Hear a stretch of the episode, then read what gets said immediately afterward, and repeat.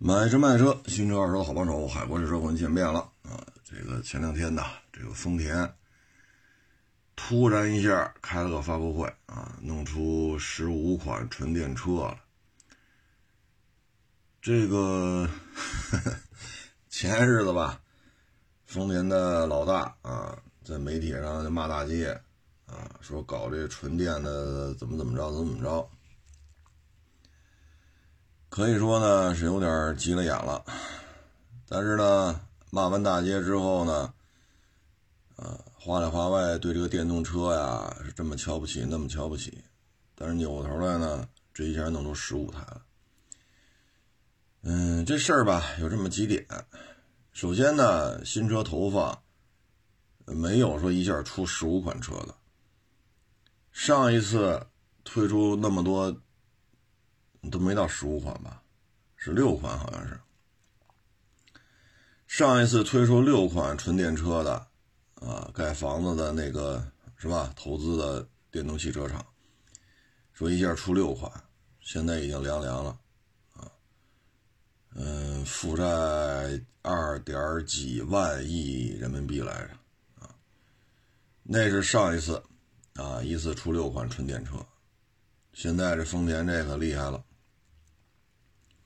十五款啊，比他那个摊儿铺的还大啊，所以这个是违背了汽车的客观规律的啊。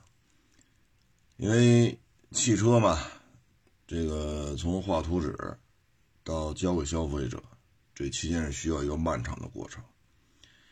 你说丰田家大业大，是吧？这算胳膊粗的了啊，通用啊，丰田呀，大众啊。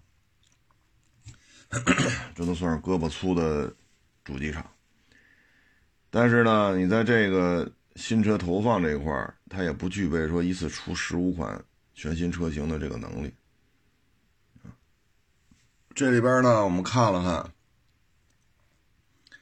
很多呢还是模型，啊，有些呢，你要说它不是油改电吧，我们也不大信。所以这里边呢，我们就看看，这有点凑数了，啊，你看搞油车，这丰田算是有些年头了，他也没说一年出十五款。电车它又不摸门啊，你说电池玩不转，电机也不是太利索，啊，电能的管控系统，它也是落后于其他的主机厂。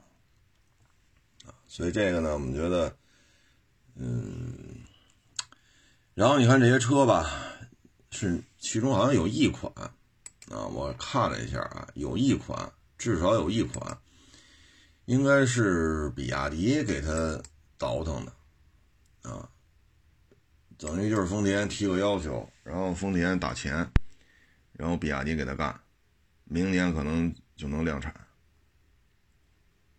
好像有一款是这个，所以这个十五款，比亚迪也一下弄不出来。这里边应该有一到两款吧是比亚迪的，剩下的应该就属于模型。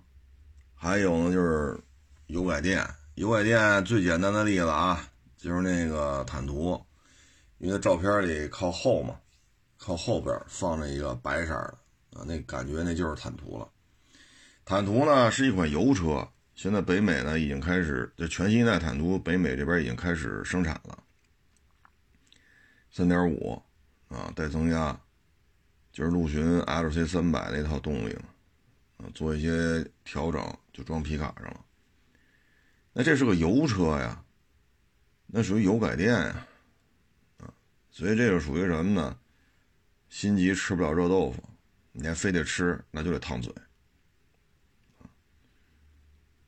但是现在丰田就是这么就是这么个状态，火急火燎的。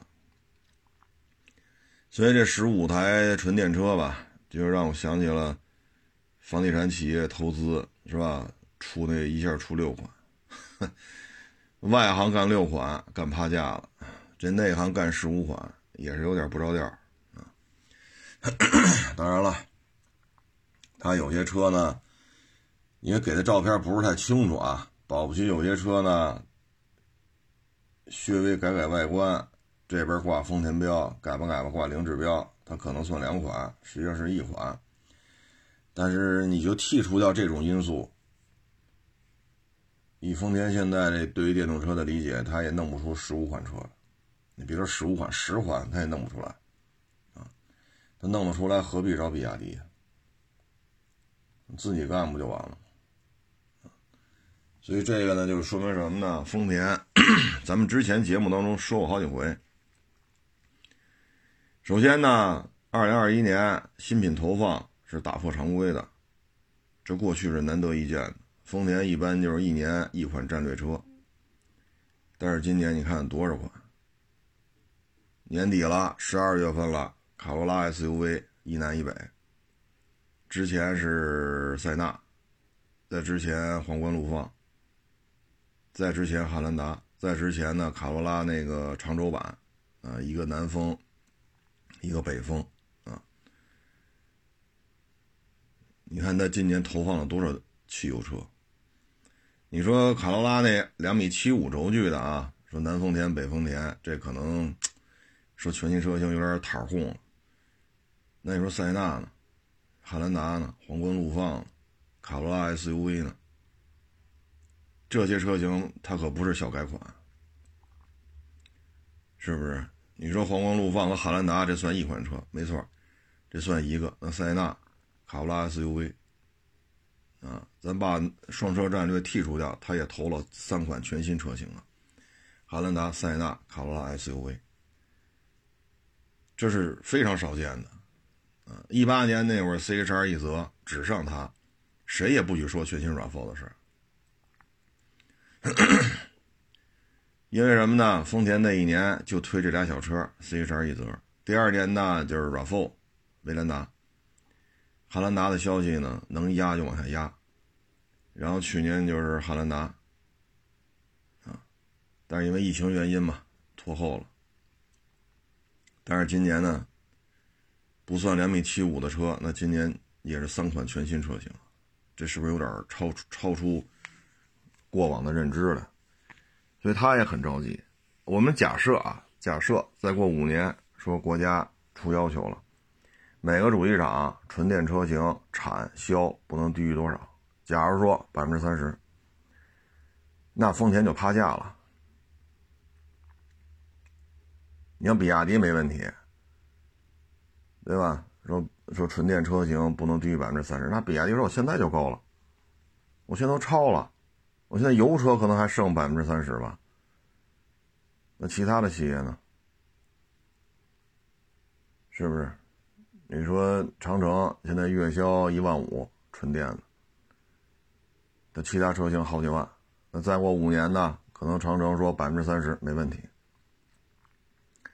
吉利呢，虽然说领极客啊、枫叶呀、几何啊，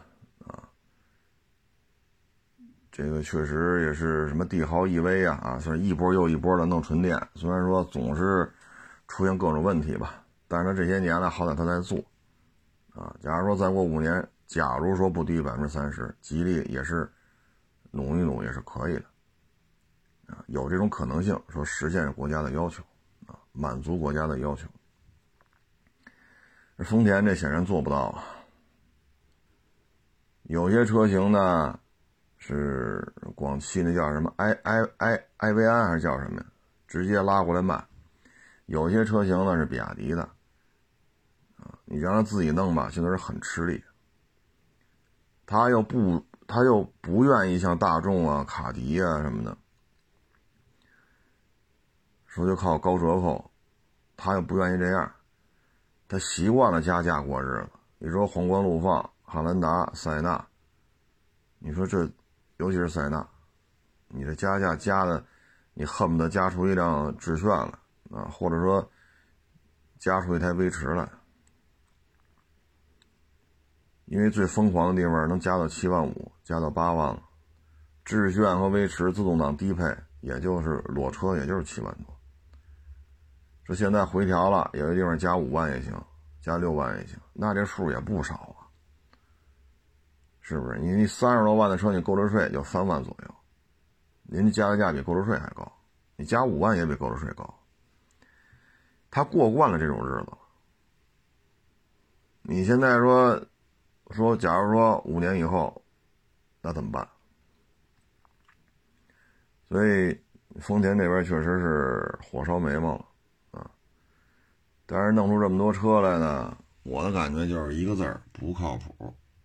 反正对于未来来讲吧，丰田只能拉着比亚迪这个帮手了，因为比亚迪是目前非常少见的啊，纯电汽车这一块几乎全链条、全领域几乎都能实现自制的。你可以说的车可能还有点糙啊，细节上还有点，这都这都这都是事实啊，这都是事实。你说让比亚迪的质量做的像雷克萨斯似的，这也 有差距啊。但是呢，你宏观的角度看，纯电汽车所有的核心的技术壁垒，比亚迪基本上都掌握。现在比亚迪可能就差自己造钢板、自己造轮胎、自己造玻璃，是吧？可能就这个，它可能不介入了。但是三电系统。确实，他已经玩的比较娴熟了啊。这个呢，相当于是被老外相上了啊。嗯，那反过来呢，咱再说这个奔驰的股东。现在呢，一个是北汽，一个是吉利啊，这是梅赛德斯奔驰的这个这个。股权当中，股份当中啊，他们是两个大股东。有一阵儿呢是北汽，啊，有一阵儿呢是吉利。现在呢，北汽又增购梅赛德斯戴姆勒的这个股份，所以北汽又成为大股东，啊，吉利又排在北汽后边了。现在看华晨宝马，宝马呢拿到了七十五的这种份额，华晨只有二十五，那可能。自己在华生产的利润大部分都归自己了，所以宝马呢可能会更有心气儿吧，投放更多的车型。一方面呢市场足够大，另一方面呢这边比较稳定，啊，疫情啊，社会治安呀，啊，基本面啊，这确实比较稳定，啊，什么零元购啊、打砸抢啊、枪击案呀，什么吸毒合法呀，这个那个，哎呀，这这些在咱们这边没有。啊，只有漂亮国才能干出这事儿来啊！吸毒都合法了啊，所以呢，他有了更大的利益啊，有了这么广阔的市场，他会投放更多的车型。那接下来呢，我们会发现，嗯，可能北奔也会面临这个问题，因为北汽现在自主品牌这一块可以说比华晨也强不了强不了多少。那假如说奔驰说我现在也要得到跟宝马一样的这种权限，那对北汽来讲呢，嗯，也没有什么太好的办法，因为确实比较弱啊。你比如说 B 勾八零，咱不说那瓤子是哪来的，你说 B 勾八零这外壳哪来的，对吗？这 B 勾八零往这一放，您说这外壳是从哪来的？你再看这 B 勾九零。这 B 勾九零是自主品牌，这车是哪儿生产的？谁给设计的？这事儿是不是很很直白了？啊，所以这个华晨宝马的过去有可能是这个北奔的未来啊。那但是北汽呢？现在这个资金量啊，这个总体的这种能量。啊，比华晨还是高啊，还是要比它强，所以呢，就通过资本市场，我拿到了梅赛德斯戴姆勒的这种第一大股东的这个位置。那换个角度来讲呢，首先，北奔挣的钱啊，如果说德国人也拿到了百分之七十五，那 OK，梅赛德斯戴姆勒的利润是不是就增加了？因为北奔这个企业的利润，奔驰又多拿了百分之二十五，那梅赛德斯戴姆勒的利润就多了。那作为梅赛德斯戴姆勒第一大股东，那是不是拿到的分红也多了？等于低内损失低外补，这是第一点。来通过这种资本市场来弥补北奔，如果只剩如果啊，我这瞎说啊，如果北京奔驰、北汽只剩二十五个点了，它是通过那个来弥补这个。再一个呢，就是通过从这个角度增加股份呢，可以控制奔驰在国内的一些行为。啊，哪些车型适合中国市场，哪些车型不适合中国市场，包括奔驰将来的 EQ 系列，你的这种现在。EQ 系列在国内明显水土不服，EQ 系列的市场表现可以说比较差，啊，这个确实也是个麻烦事儿。那北汽呢？显然对于国内的新能源啊，谁家擅长什么啊？北汽对这个可能更了解。中国人需要什么电动车，北汽呢可能也更熟悉一些。那通过这种资本市场的这种运作吧，有可能会对于奔驰在国内呢，咱往好了说啊，可能会少走些弯路吧。你毕竟现在你说特斯拉啊卖的这么火，ID 系列销量可是不低了。虽然说摘开看每一个车系，ID 三四五六，每一个车系又分南北大众，单独看是不咋地，但是它的量现在是上万了。每个月能实现一万辆以上，啊，所以这个对于 EQ 系列来讲压力还是比较大。如果北汽能够从战略层面能够正常发挥的话啊，对于奔驰在国内的发展是有促进作用的。当然了，我一说这正常发挥，可能很多听众朋友就该，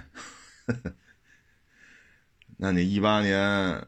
一九年北汽新能源哈，全地球销量第二，现在怎么这样？嗨，有些话咱就不能往回倒了啊，有些事儿不能往回掰扯了，往回倒、往回掰扯容易出事儿啊，咱们也只能点到为止啊。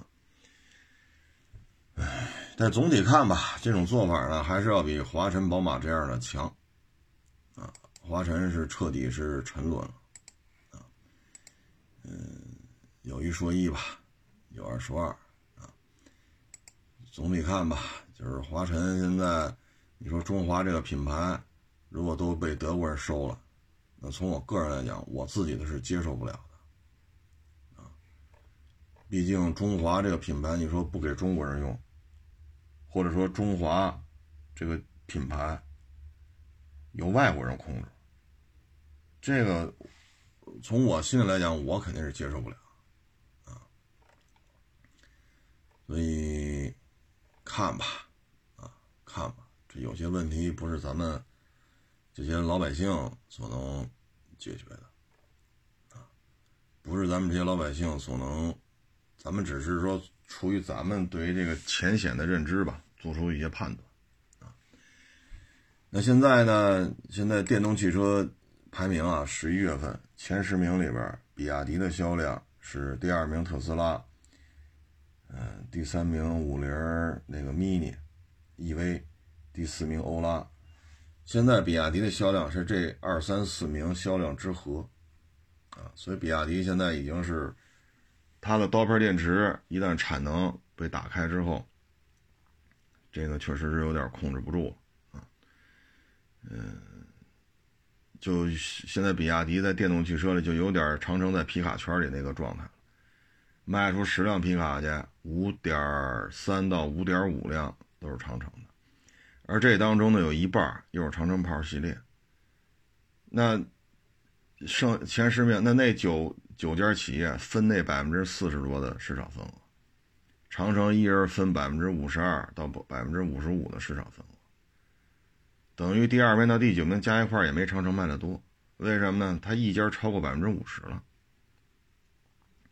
比亚迪的电动车圈里现在有这个趋势，啊，有这个趋势，它的电池供应链一旦被突破，啊，一旦打开，这这事儿就是就是就是比较麻烦。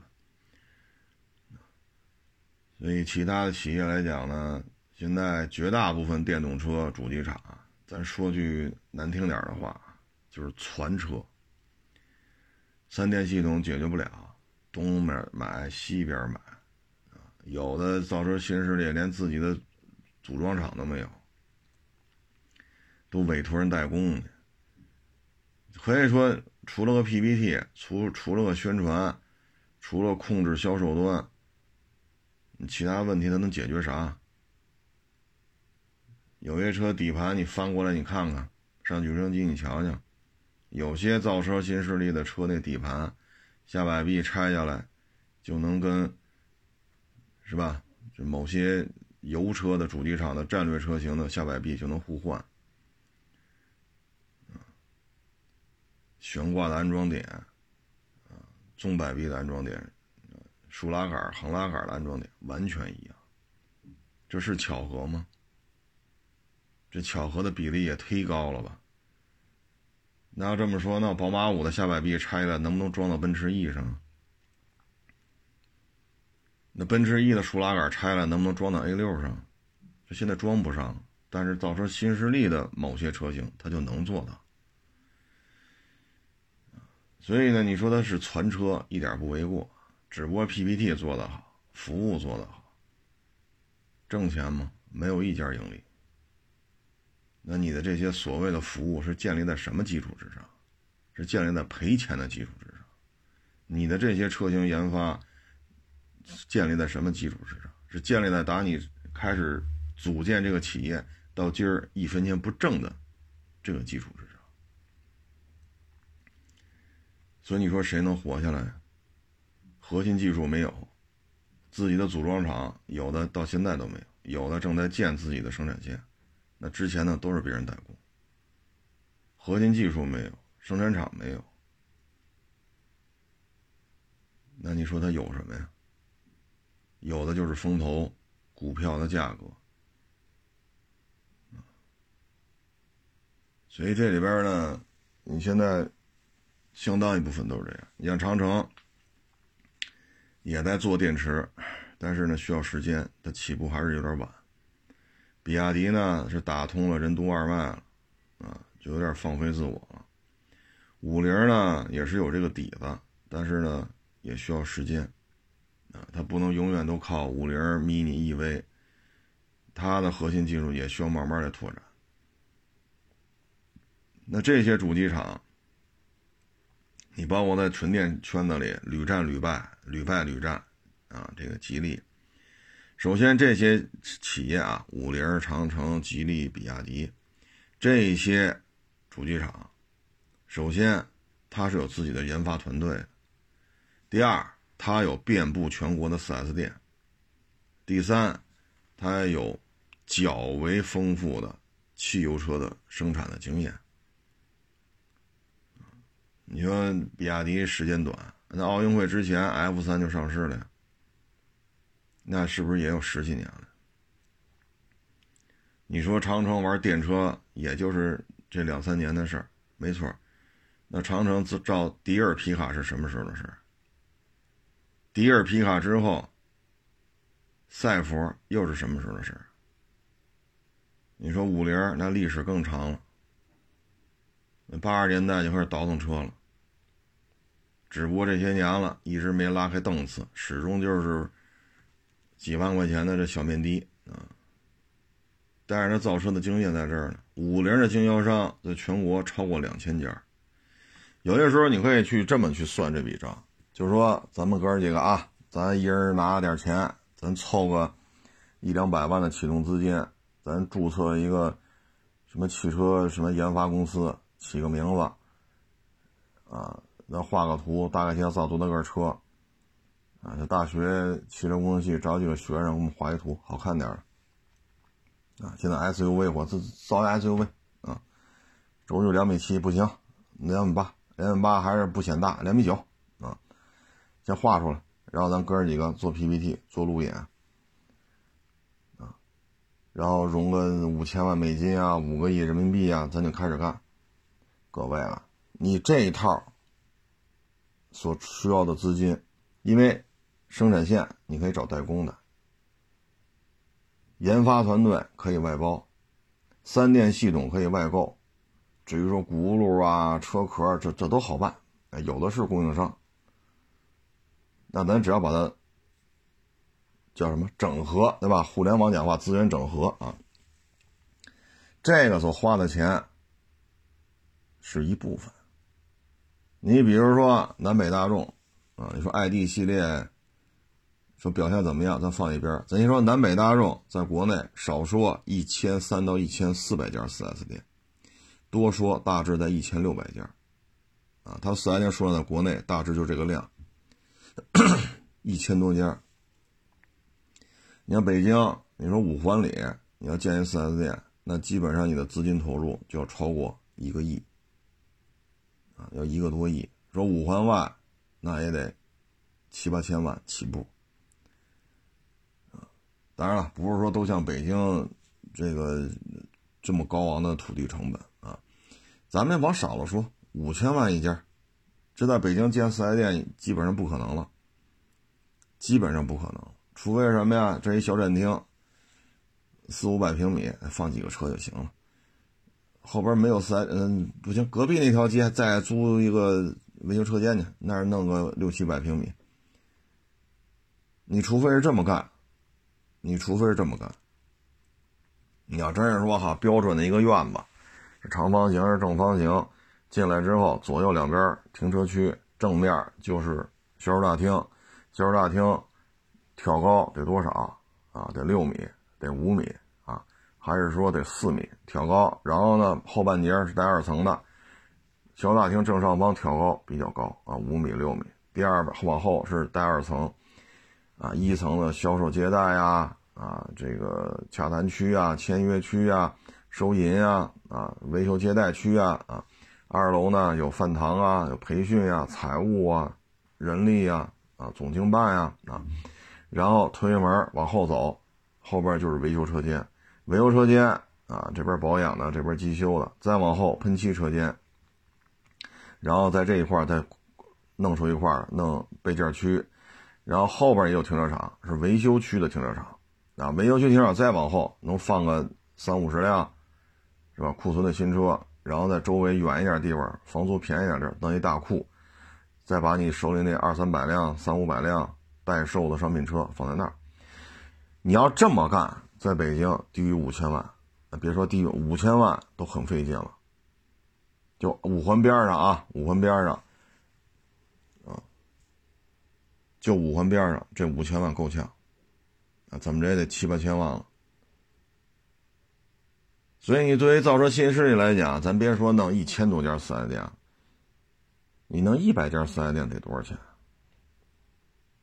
一百家。咱啊每家五千万，北京做不了啊，五千万五环边上这么做，做不了，除非就是刚才说的，哎，这个车城里租五百平米门脸当新车展示区，离那儿一条街，那儿有一个背一点的地方，那儿有一个八百平米的，光线，反正能修车就完了，能放几个举升机，放个备件库啊，弄出三五十平三五十平客户接待就行了，那那儿弄咱售后，你除非这么干。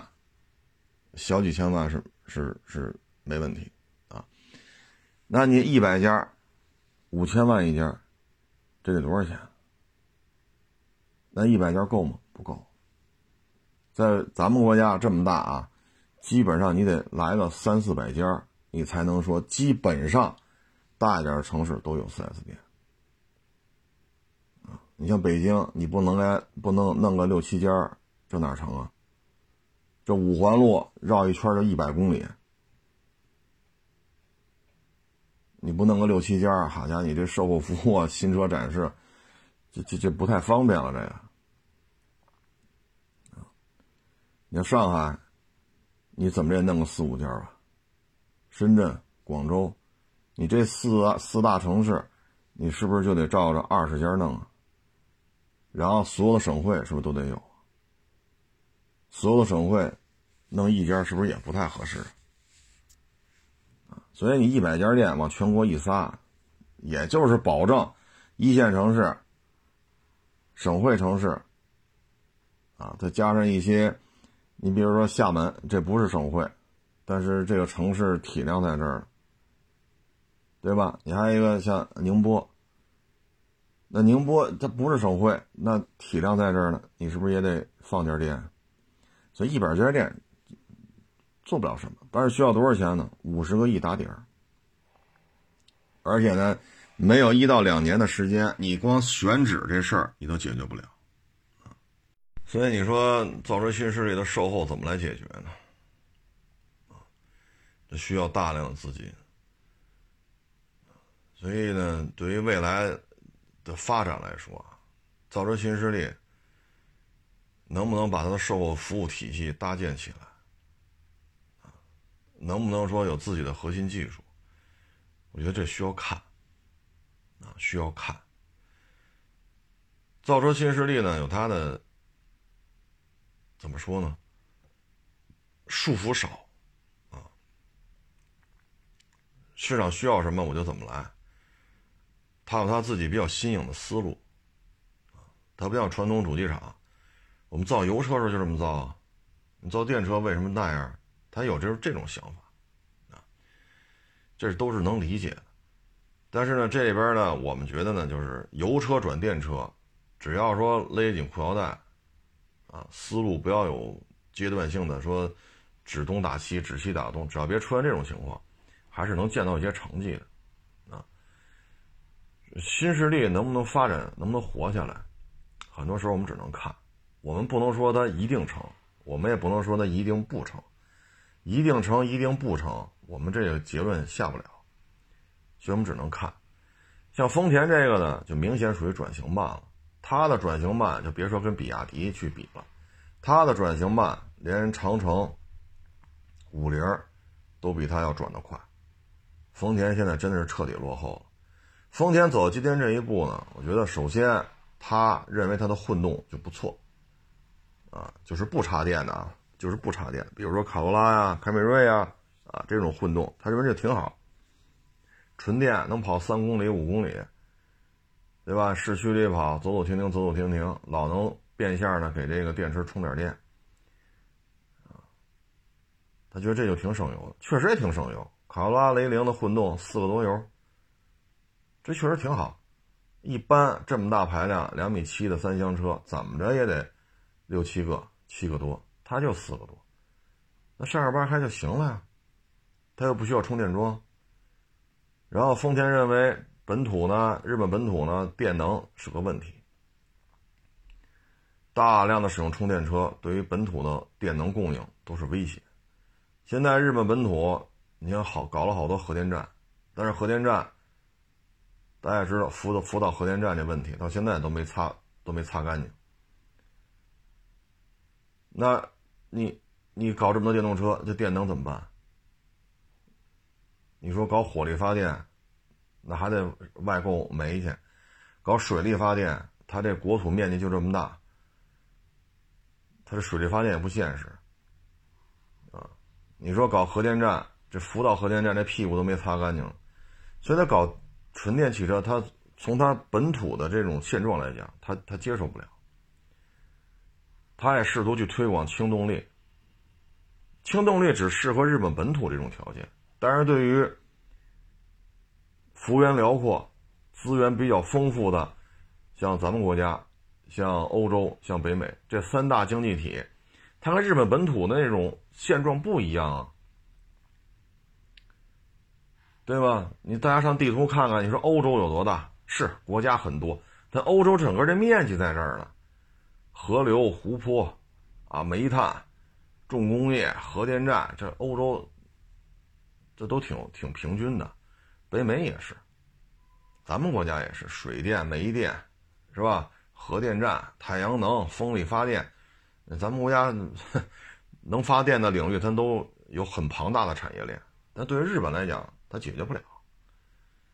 所以到现在，现在丰田转电能，它的优势在于什么呢？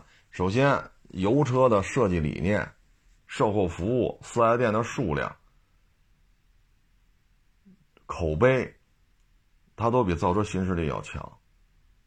因为某些造车新势力的某些战略车型，你一看底盘，跟丰田的某些车型一模一样。这就属于什么呢？自己连车型开发能力都没有，照着来，三电系统解决不了，传去。设计能力没有，外包，恨不得连生产线都没有，找人代工，这就有点过了。你说奇瑞当年是不是靠？你说那个奇云、风云那是买过来的，你看 QQ 这属于抄来的。但是最起码奇瑞还有个自己生产线吧？这生产线虽然是是人老外淘汰了，那最起码我活我花了钱了，真金白银、合理合法买过来了，签了协议的，这生产线我就有权利利用，然后改不来改不去，最起码还有条生产线啊。你说比亚迪从弗莱尔开始的，那好歹它也有自己生产线。对不对？你说起件那发动机是老奥拓的，那最起码我也有授权啊。这这，我买秦川的时候，这发动机我就能够继续生产使用。后来了，又搞了什么一点五，什么一一点几的。现在造车新势力真的是，就像当初啊，像长城、吉利、比亚迪说照着抄，有些那些客户还引发一些官司。但最起码生产线是自己的嘛。后来也都自己生产发动机了。你看咱们现在造车新势力，生产线都没有。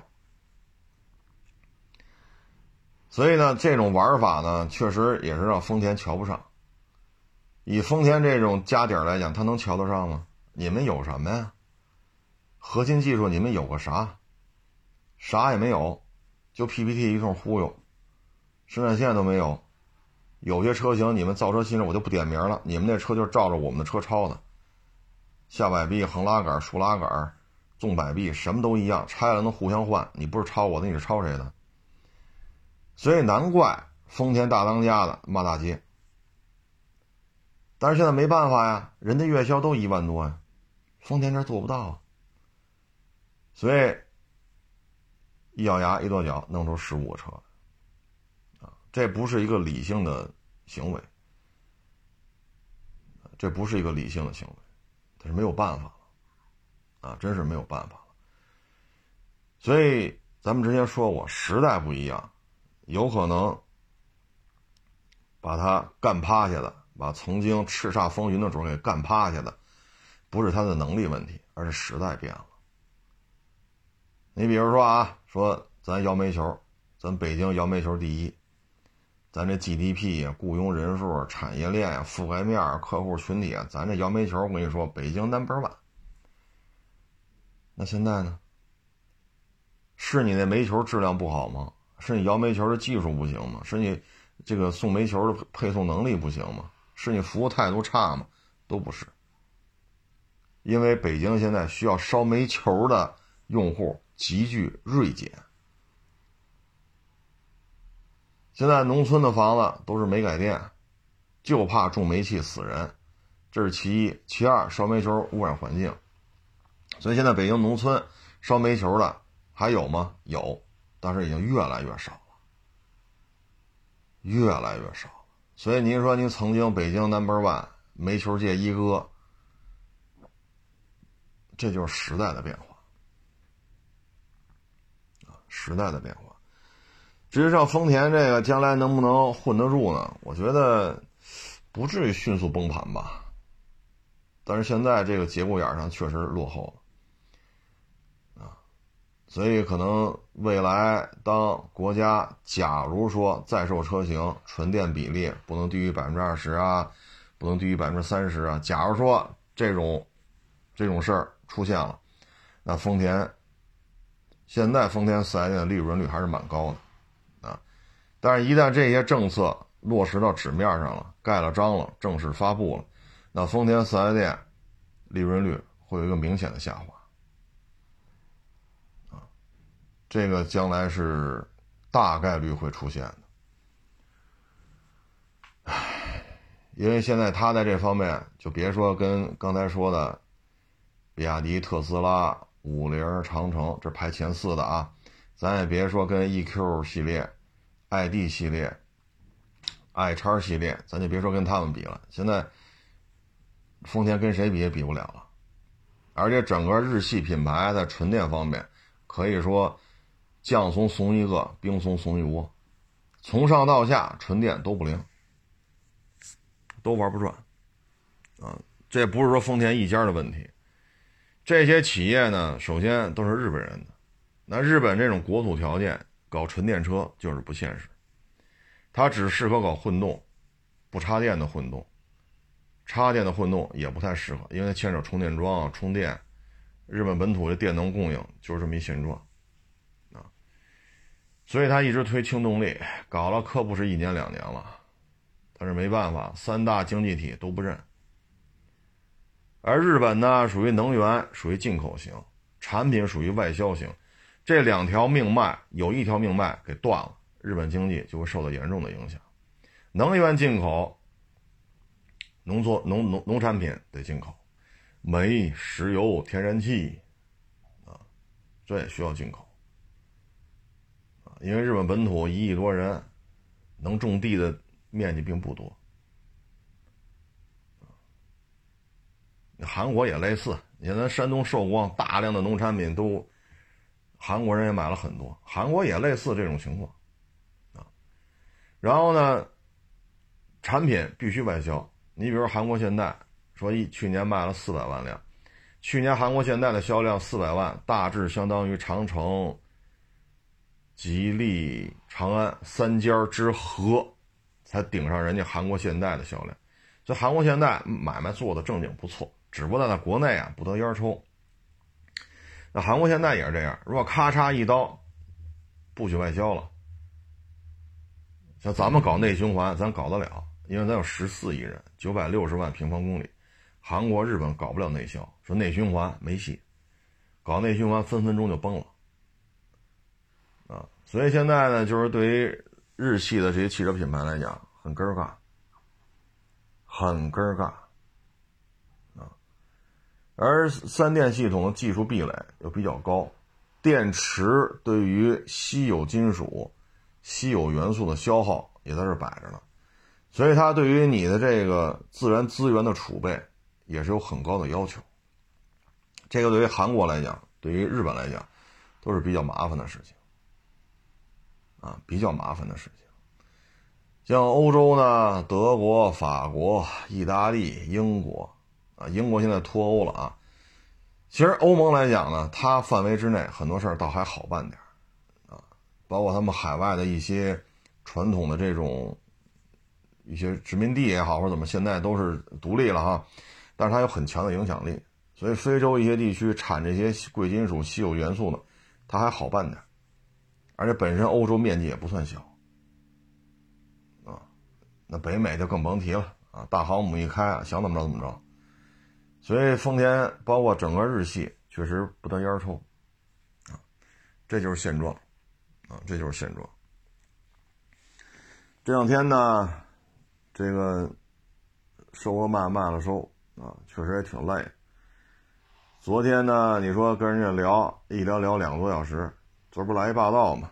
原气原玻璃轮胎，公里数还挺短，四点零的啊，背小书包，年头也不算长，公里数也比较小，车况也比较好。一聊聊两个多小时，一点吧，聊到三点多，就站在车边上聊。啊，您可以试试，这么冷的天你搁那站着，一站站两个多小时。你说这，你说这怎么算这个？啊，然后昨天又晚上都五点多了，又来一车收了啊。当然这车吧，哎呀，我老天呐，哎，修理费啊，比这车都值钱啊，比这车都值钱。这车需要修的地方太多了，我还跟人车主说呢，我说您能把这车开来？好家伙，您这开了仨钟头，开到我这儿了。我说您真厉害啊！为什么呢？这车手动变速箱不太好使了啊，一档倒档都不好挂，转向呢也漏了，转向也比较沉了。离合器呢，我们试了试，离合器这一块也是有问题了，那踩着叫一费劲，这锻炼腿部肌肉了。这个半轴。那不是漏了，那都是滴了汤了，啊，然后皮带呢，随时都能崩，啊，皮带的褶皱啊，哎呦我老天呐，我们已经，我们这些年已经很难见到使到这种程度的皮带了。我说能开仨钟头，皮带没崩了，啊，然后你再看这这车，哎呀，这个，哎，我收了吧，这反正这车。这这这只能批发，没法零售啊！这毛病忒多，只能批发。反正这车也就是几千块钱来，几千块钱卖，啊，不赔钱就完了。啊，这这这这这这车况，啊，嗯，反正就这溜溜忙一天，啊，然后这礼拜吧，又赶上，又赶上，我得给三家电台录节目啊。所以确实说话说的也多，哎呀，所以确实是忙忙叨叨，有点累，啊，嗯，反正有有事干就比没事干强，啊，只能这么说了。嗯，这车市啊，哎，这怎么说呢？现在呢？我们看呢，就是照着现在这个趋势啊，因为之前他说过一期，明年上半年可能比今年下半年还难过。通过这一段吧，我对于这事的判断呢，就是明年上半年这个经济形势吧，可能会，嗯，我们只能看明年下半年了，啊，明年夏天、明年秋天、明年冬天。能不能经济有一个提升啊？只能是期待了。现在不太乐观的原因是什么呢？你像这个新，就是最近流行这个病毒，叫什么奥什么什么什么，这又是新的一个变种啊。看吧，我们只能期待明年下半年了。明年上半年还是，所以现在吧，我们的判断就是什么呢？这个。控制好成本，啊，嗯，价位高一点的车呢，确实就得慎重，因为很难卖。这跟一八年、一九年不一样了，那会儿一个月十个八个，啊，说这个月就卖了不到十台，是霸道陆巡什么的，那这月肯定有问题啊，你这经营肯定有问题。但是现在你看这种车，我们几乎都不弄了。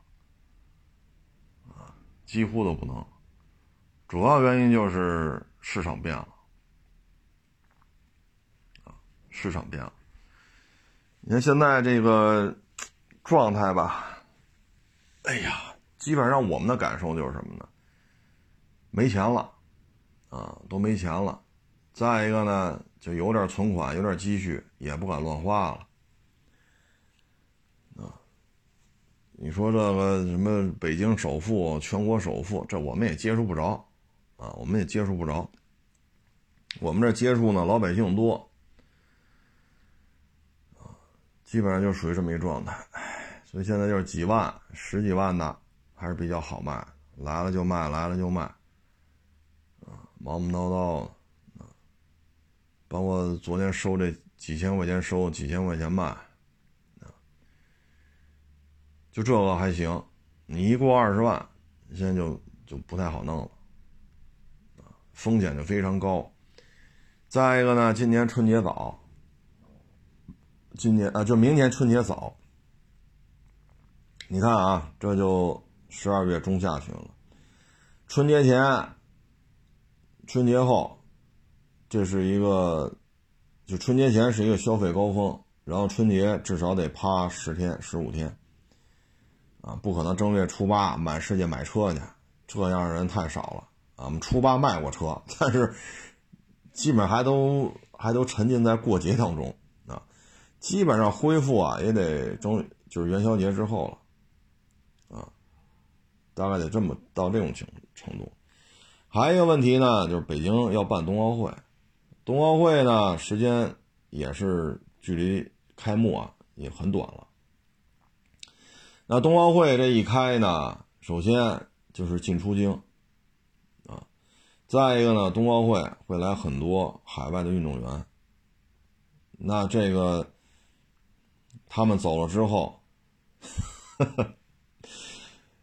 是吧？这这咱不能说那么多了啊！办奥运还是好事儿啊，让世界各国看一看咱们国家啊这个非常漂亮的城市面貌啊。啊，不错的这种物质文明、精神文明啊，这都是好事儿啊。嗯，所以我觉得明年上半年吧，啊，可能我们期待的就是下半年了啊。所以你说现在说押房子收车，借钱收车，反正你看着都挺忙活的啊，但是。这谁谁的日子好过不好过呢？只能自己知道啊。所以我们的建议呢，就是还是那句话：有地儿上班就上班去啊，没地儿上班家待着啊。明天期待明天下半年吧。像我今天微博上发了一个，好像是上海，好像是啊。一个中年女同志骑着一电动自行车，啊，那交警呢骑个警用电动自行车，他也不是哪儿违规了，啊，然后那交警呢就骑着这个电动警用电动自行车就追他，跑，啊跑，到一路上停下来吧，交警就两台两台自行车就接近于平行啊，我看一下这视频。警察骑这警用电动自行车的前轱辘和这大姐骑这电动自行车后轱辘应该是在一个位置上，然后警察就抓着他那车那个是抓货架还是什么玩意儿？结果呢，这大姐一看警察抓他了，一拧电门，噌就跑了。这一下把这警察给摔了，啊，警察裤衩就摔下来了。多次喊话停车，因为。执法记录仪都拍下来了嘛？警察让他停车，他就不停，还回头还跟警察掰扯，一边掰扯一边跑，啊！最后呢，造成警察抓他的时候呢，他一拧电门啊，警察摔那儿。这你能跑得了吗？是不是？北上广深，这天眼系统足够足够强大了，所以呢。跑完之后，没过几个钟头，警察就上家找去了。是你吧？骑电动自行车，啊，让你停你不停，是不是你啊？好家伙，接着跟警察打嘴仗，啊，这个哪个哪个这个，哎呦我老天哪！咱这个就属于啊，认罪态度较好。这句话用在他身上就不合适。所以最终的解决方案呢，就是拘留，这就是什么呢？有些人不擅长跟陌生人打交道，他们的思维方式就是熟人社会、熟人经济。我只跟熟人打交道，我只跟熟人点头哈腰。但是问题是，你说，哎。你说你也不能把全上海所有的警察你都你都认识吧？这也不现实啊。那开车出去，包括你说坐地铁，那地铁里也有警察查身份证。那开车有时候会遇见吹一下，拿那拿那酒精那个，每个人都让你吹一下。那不认识咱就不配合了，这也不现实吧？那有时候坐地铁，那碰见警碰见警察临检。让你出示身份证，那因为不认识我就不配合，我强行闯关或者掉头我就跑，那这事儿就大了。警察在这查身份证，你一到跟前儿，啊，这警察不认识，扭头我就跑，那你这等着吧，后边这几个警察就得追你了。所以啊，就是有些人吧，他跟陌生人说话吧，可能不太擅长，啊。或者见到陌生人吧，就有一个逆反心理，就一个逆反心理，啊，所以，尤其是啊，当他的行为受到干涉的时候，这种反感啊、暴躁啊，就一下就会显示出来，啊，既不擅长跟陌生人打交道。啊又不愿意改变自己的这些不当行为，当别人制止他的时候呢，那这种情绪爆发点就会出来，啊，你说跟老百姓这个那个，那你跟警察这个那个，那就是拘留呗，是不是？上次北京那个送快递吧，是什么？是是怎么着来着？骑三轮摩托，警察能从海淀中关村追到昌平天通苑了，最后判了他几个月嘛？好像是判了几个月。其实呢，你说咱骑一个电动三轮摩托车，啊，说警察要临检，那就停下来就完了，这能怎么着啊？他怎么着，他也不至于说让你判你好几个月的有期徒刑吧？是不是？不服，愣从中关村就开始跑，开到海淀，呃，从海淀中关村跑到天通苑，都都快到我们家市了。你说这跑了多老远？跑了多老远？弄得两个区的交警满大街都追他。你这事儿就闹大了，摄像头这么多。后边那警察拿报话机不停的报跑啊，这最后昌平的交警、海淀的交警沿途围追堵截，你说你这弄多大动静？你说说，你就停下来呗。你说你开个三轮摩托车怎么着，他也不能判你说判他九个月是多少来着？这真不至于给你判这么长时间，有事说事就完了啊。最后。拦下来了，你这玩意儿你说怎么弄啊？这种事儿吧，其实，在生活当中啊，很常见。你比如说，你饭馆吃饭去，这边有小孩他那儿就得抽烟，啊，你说你跟他说这有小朋友，能不能不不抽了？那不行，谁说我我就得跟谁对着干。谁制止我？跟我先不管我做的对不对，谁说我跟谁顶，急了我就骂，再急的打压你，这样人不老少，啊，不老少。这就是什么呢？天老大我老二，大爷我就要在饭馆里抽烟，谁管我骂谁，再不服，打你，拿酒瓶子砍你，这这这这这这这种人也不少，啊，这其实跟那个骑电动自行车满大街跑，还把警察摔了。警察找家去了，还跟警察打嘴仗，这跟那大姐思维思路上其实是相一致的。唉，其实说白了吧，都是面子。说白了就都是面子，我不能跌这面凭什么呀？大爷，我就在饭馆抽烟，你算老几？其实就是面子，少抽一口能怎么着啊？自己在饭馆里抽烟这行为是对是错？爱对对，爱错错，大爷我不能跌，不能跌这份，啊！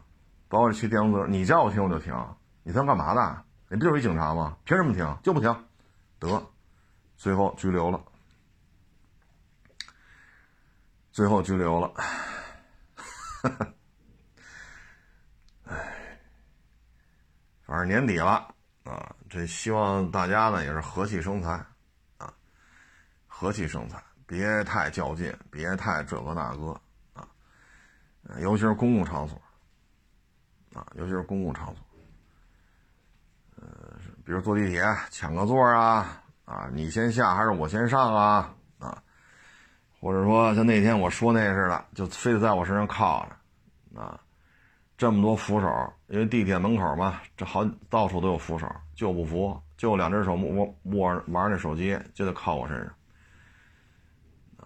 像这个呀，快速脱离，啊，反正那也就是一两站，然后人就少了，人那女的就一边靠着去了，啊，像这种事情，包括那天说那狗，是吧？那就那几十米长，黑灯瞎火，那狗差点给我绊一跟头。等我等我接着要走吧，那狗又跑脚前面来了，那没有发生实质性损伤，就快速脱离，该干嘛干嘛去。这会儿不是说比谁能骂大街，比谁能打，啊，比谁说嗓门高，这会儿不是比这个的时候，啊，犯不上，有实质性伤害了，啊，说你这像那女的靠我身上，我身上八九个手机，她要偷我东西了，那这不行，那饶不了你了，这必须得报警。说那狗真把我给绊了，呱唧我摔了，手戳了，胳膊磕着了，第二天也开不了车了，验不了车了，你给我找麻烦了，那实质性的麻烦产生了，那我就得打电话报警了。没到这份儿上，快速脱离，啊，该干嘛干嘛。年底了，缺钱的人多，啊，挣不着钱的人也多，这一年下来怨气比较重，啊，就我们接触啊，怨气比较重的人比例偏高。你像我们这也是十月中旬，本来十月份前几天买卖可好了，然后天福苑、天通苑北二区，对吧？嘁哩哈啦要出好多病例，完喽，三四十天没买卖，那你说怎么办？那我们能说什么？我们能说什么？我们也无能为力啊。说你底盘不会看，那这跟这没关系。气门也不会，这跟这有关系吗？你不会查记录，跟这都没关系啊。那个是往西五六公里，天福苑。这天通苑北二区呢是往南五公里。我们现在夹在两个犯病小区的中间，你说我们上哪说理去？就跟我们这，你说你不会看地盘吗？啊，你是不是不会用气膜仪啊？哎，这跟这真是没关系，就是没买卖，你是一点招没有，你骂大街你都不知道骂谁。所以呢，像这种怨气啊比较多的人啊，他想得开还好，想不开，尤其是马上该春节了，回家总得看看爹妈去了。你回去看看爹妈去，你亲戚朋友啊、同学呀、邻居啊，是不是？他确实有些人就比较烦现在，这都能理解。尤其是出门在外，是不是北漂一族？你说漂一年了，这春节了，你不得给自己爹妈买点吃的喝的？是不是？给这个老人买几件好衣服？那做儿女的可不就这点事儿吗？买点好吃的，买点好喝的，买几件好衣服。啊，说家里电视不行了，买个电视。啊，老人这手机不好使了，买个新手机。那做儿女的，你回去看爹看妈，不就是不就这点事儿吗？是不是？那这不需要钱吗？你这要没挣着钱，你在北京再拉个房贷。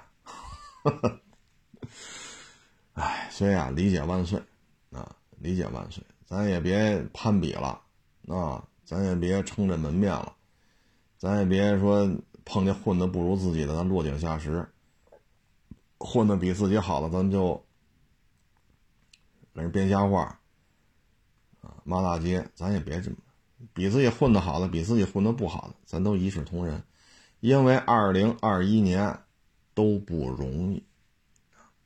欢迎关注我的新浪微博“海阔试车手”微信号“海阔试车”。